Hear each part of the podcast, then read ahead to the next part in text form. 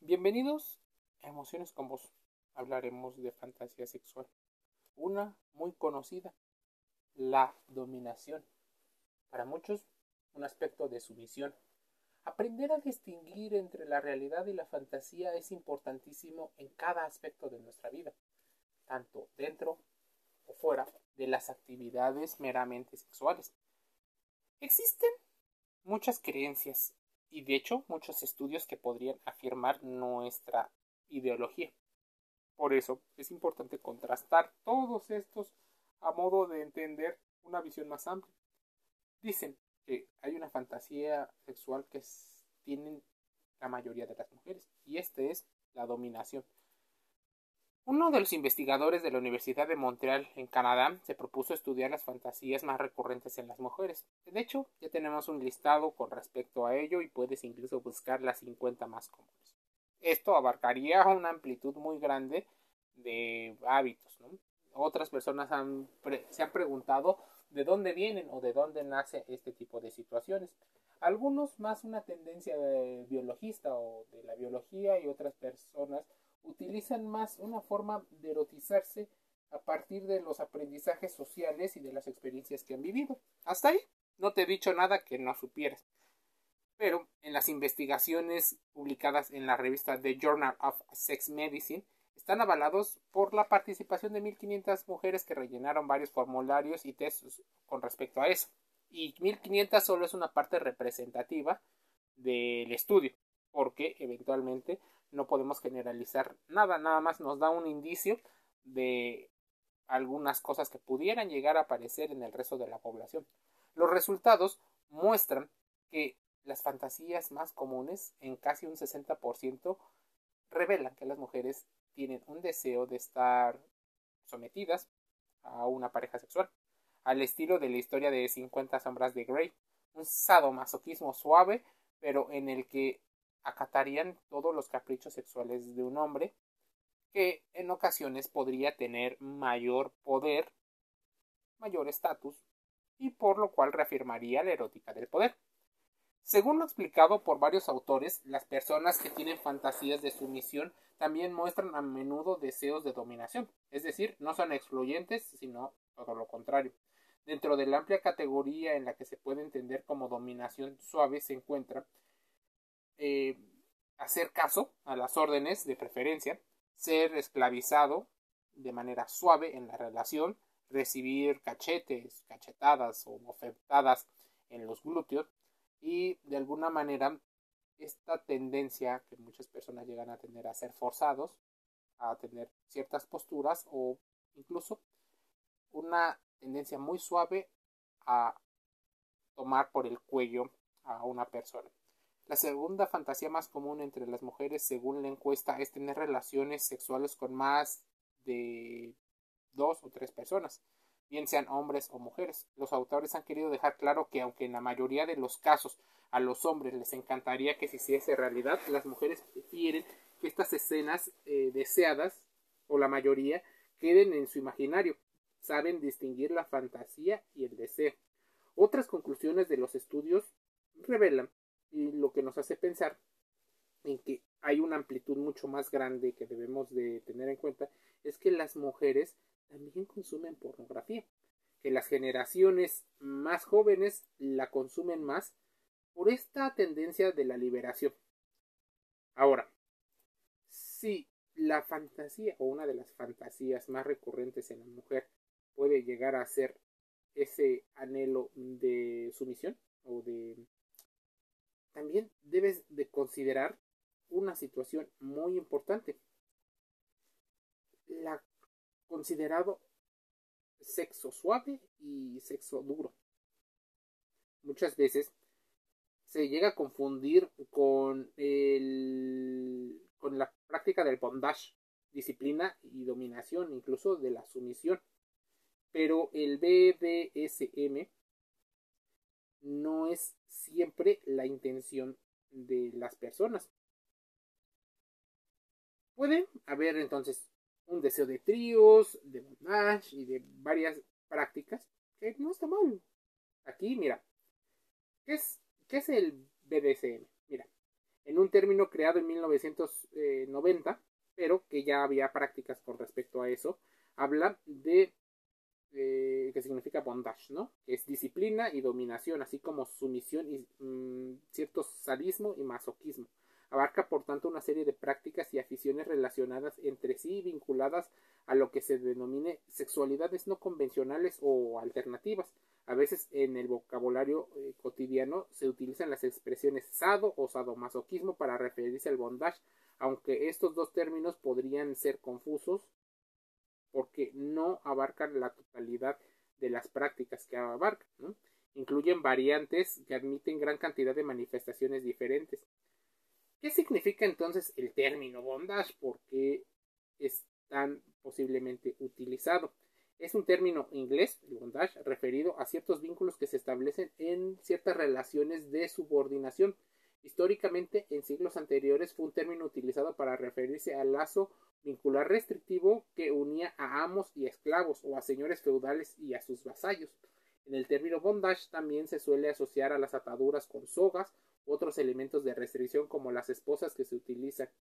Mucho de todo este desconocimiento también podría ser algo que ayude a la industria de los juguetes eróticos, pues ahí ya pueden hacer eh, aplicar su conocimiento de lo que te acabo de decir de manera gratuita, pero aportándole valor a sus productos. El bondage habla de una disciplina, es un término que hace referencia a la práctica erótica realizada con reglas, pero también con castigo, adiestramiento, protocolos de comportamiento, posturas, según lo acordado en muchas ocasiones eh, con, consensuado. ¿no? La dominación podría entonces referirse a las prácticas eróticas en las que una persona adopta un rol dominante, pero podría ser una una especie de obra de teatro, no necesariamente eh, tiene que ser así, aunque existen muchas personas de carácter dominante que suelen actuar, bueno, que suelen hacer las cosas así dentro y fuera de las relaciones sexuales, así que la persona en el rol dominante manda y dispone. Se trata siempre de una dominación sujeta al consenso y a los límites establecidos por la persona que acepta ser la dominada o el dominado. El bondage rechaza toda práctica de dominación, por mínima que sea, que no cuente con el consenso obligatorio de la persona a la cual se le va a dominar. La sumisión hace referencia a la práctica erótica en la que una persona adopta el rol de sumiso, en el que queda bajo la voluntad de otra persona que adopta un rol diferente y complementario. En la situación complementaria de la dominación suele hablarse de relaciones amo sumiso. Las personas con rol sumiso obedecen y dejan que se actúa sobre su propio cuerpo a modo de erotizarse. Se trata siempre de una situación de sumisión voluntaria, de manera obligatoria, dentro de los marcos de los límites establecidos por las personas que adoptan los roles. Si bien la sumisión puede ser una situación de la erótica del poder, también debes de considerar que no es ni una desviación ni una enfermedad, sino una forma en la que posiblemente y de manera inconsciente deseas no pensar, dejarte guiar más por las situaciones emocionales que por las racionales que establecen algunos, eh, algunos hábitos. El sadismo es un término que en contexto se utiliza para referirse a las prácticas eróticas en las que una persona obtiene placer causando cierto grado de dolor, humillación o incomodidad a otras personas que aceptan esta situación. Se trata siempre de prácticas voluntarias que no pueden ir más allá de los límites establecidos obligatoriamente por las personas. Así, para evitar cualquier daño mayor, entonces también existen grados en todo este tipo de tendencias. E incluso el sadismo, en grados extremos, es con el que identifican a las personas más malvadas de las películas. El masoquismo es un término que en este contexto se utiliza para referirse a prácticas eróticas en las que una persona obtiene placer experimentando dolor, humillación o esa incomodidad de la que ya te había hablado, generalmente a manos de otra persona que acepte esta situación. Se trata siempre de prácticas voluntarias que no pueden ir más allá de los límites establecidos. En todo esto interviene el fetichismo, que es una preferencia sexual por objetos inanimados o bienes por eh, partes concretas del cuerpo. no esté incluido dentro de las prácticas o gustos eróticos que abarcan el bondage. Sin embargo, es muy usual que muchas prácticas fetichistas se inserten naturalmente en las prácticas bondage. Mira, existen incluso las partes eh, buenas de la forma en la que te llegas a erotizar debido a la historia que tienes y a la información que llega a existir.